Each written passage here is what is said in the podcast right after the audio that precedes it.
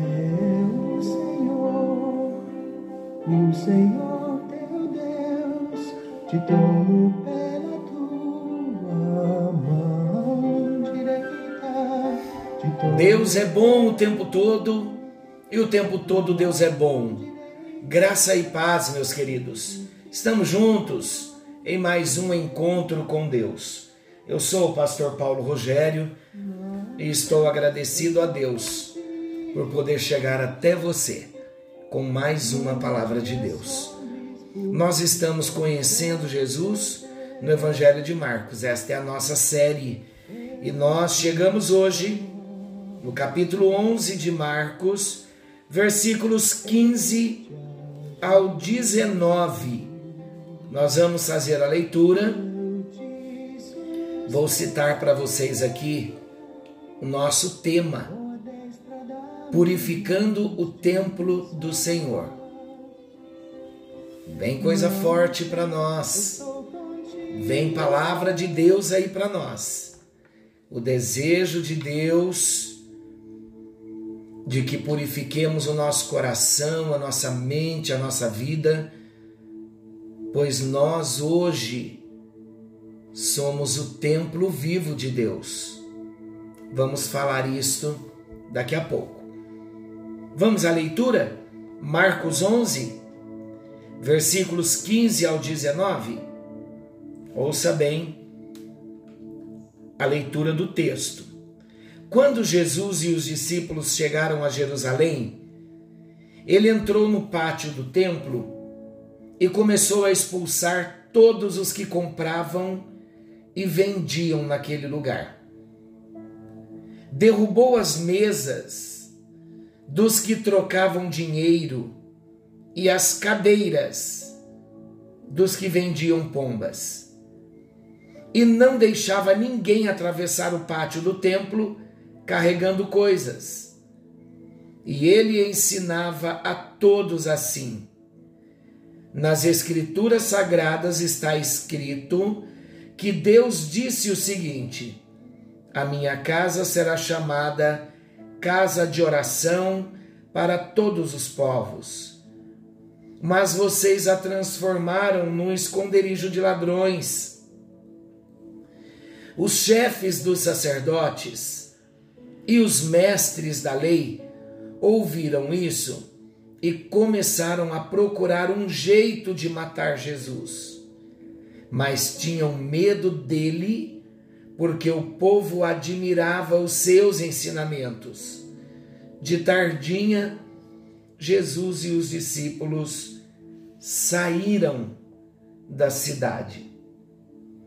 Nós vamos falar sobre o zelo, o cuidado do Senhor em purificar o templo de Jerusalém e qual a relação desse zelo do Senhor em purificar o templo de Jerusalém com a igreja de Jesus hoje. Vamos então ao primeiro destaque. O propósito original é o primeiro destaque. Vamos ao contexto histórico. O Templo de Jerusalém fora construído para que o povo de Israel pudesse cultuar a Deus por meio de suas orações e sacrifícios. Esse sempre foi o propósito do templo: cultuar a Deus por meio de orações e sacrifícios. No entanto, havia um espaço dedicado àqueles que não faziam parte da nação judaica, os gentios, chamado Pátio dos Gentios. Então vamos voltar um pouquinho para nós entendermos. Havia um espaço no templo dedicado àqueles que não faziam parte da nação judaica. Eles eram chamados de gentios, que também viriam para adorar ao Deus de Israel. Qual era esse espaço? Era chamado o pátio dos gentios. E eles podiam conhecer as Escrituras, bem como também eles podiam participar das festas anuais do povo judeu. Quando voltavam para suas nações, muitos influenciavam seus povos a servirem ao Deus de Israel. Sendo assim, então, todas as nações eram abençoadas e o propósito original da edificação do templo era cumprido.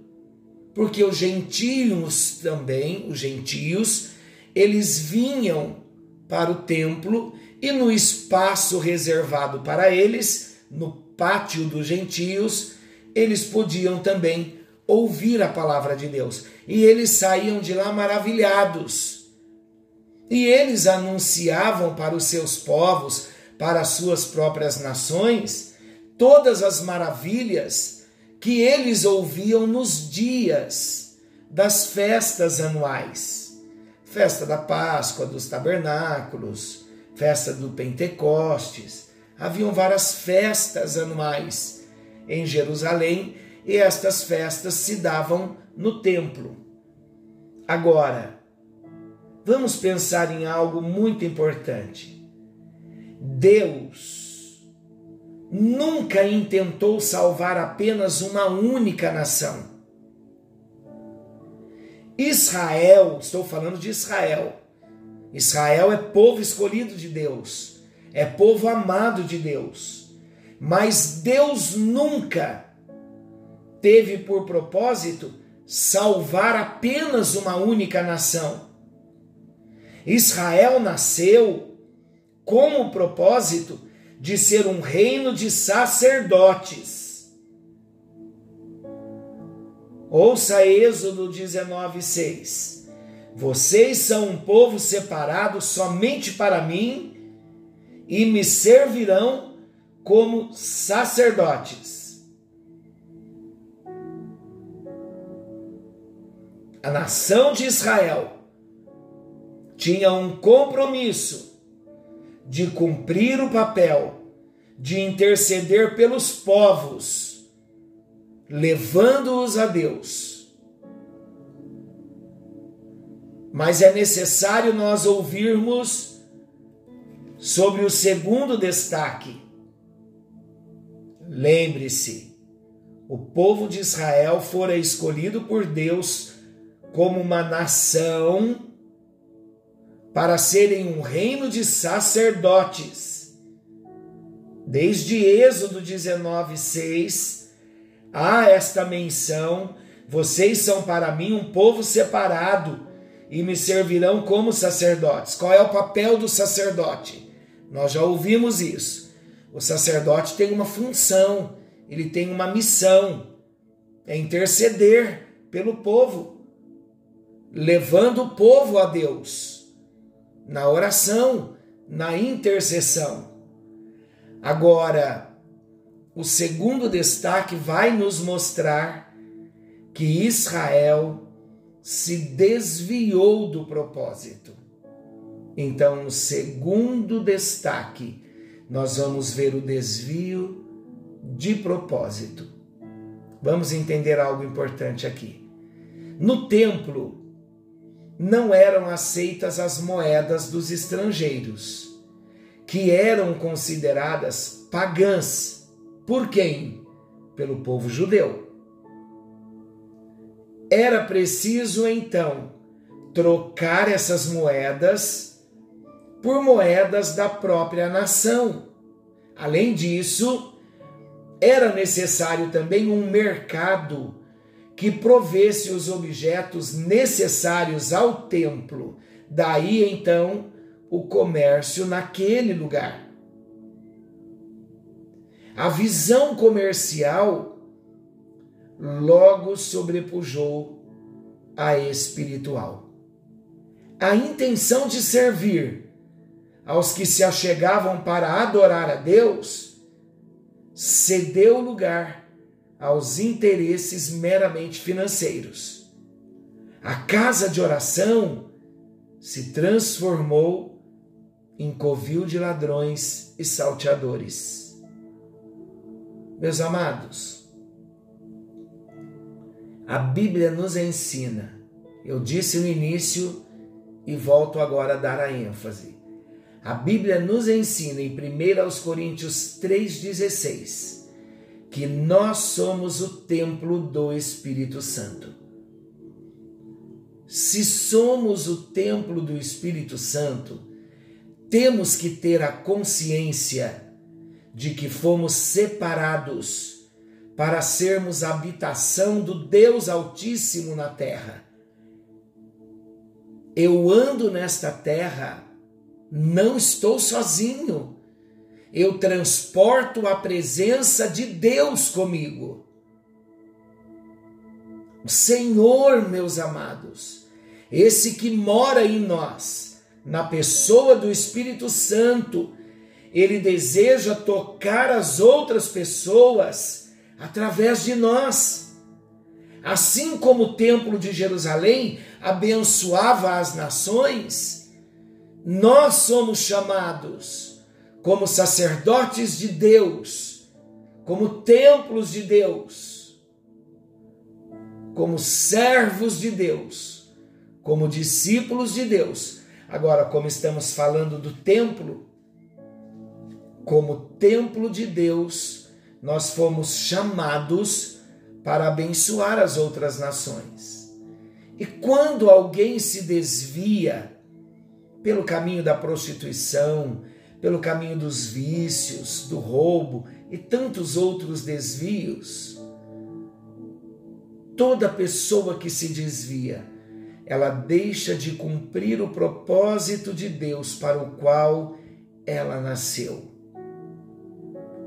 Quando permitimos que o nosso coração se corrompa pelo engano da cobiça, tiramos Deus do lugar central e colocamos os valores materiais. Eu quero perguntar a você: como está o seu coração. Como está o nosso coração na noite de hoje, em que Deus está nos falando sobre o propósito que Ele nos fez templos do Espírito Santo. Estamos desviados do propósito original você está desviado do propósito original, querido. É hora de voltar a um propósito pelo qual nós devemos cumprir. E esse propósito foi estabelecido por Deus. E nós sabemos se estamos vivendo o propósito ou se nos desviamos do propósito. O que tem dentro do seu coração agora? para você apresentar ao Senhor. Querido e amado Deus, sempre vai haver um perdão, sempre vai haver uma nova chance, sempre vai haver uma nova chamada, sempre vai haver um profeta tocando uma trombeta, sempre vai haver um estandarte de Jeová Nissi, o Senhor como nossa bandeira tendo misericórdia de nós e levando-nos de volta ao caminho do arrependimento, ao caminho do conserto, ao caminho do propósito original. E que nós não venhamos negligenciar a voz do teu Espírito, que nos chama para uma posição de vitória, para vivermos em paz, para fecharmos brechas e não negociarmos a nossa fé. Ajuda-nos, ó Deus, no bendito e precioso nome de Jesus. Ajuda-nos a sermos servos fiéis do Senhor, para a tua glória e para o teu louvor. Leva-nos, ó Deus, a vivermos o propósito original que o Senhor já estabeleceu para cada um de nós como templos do teu Espírito.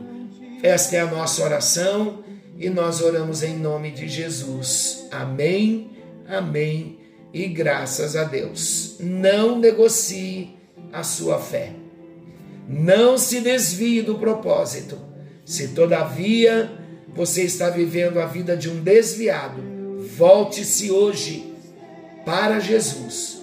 Volte-se hoje para o propósito, porque Jesus está voltando. Maranata, ora vem, Senhor Jesus. Algo novo está vindo à luz. Fiquem todos com Deus. Querendo o bondoso Senhor, amanhã estaremos de volta nesse mesmo horário com mais um encontro com Deus. Uma excelente noite a você. Fique com Deus.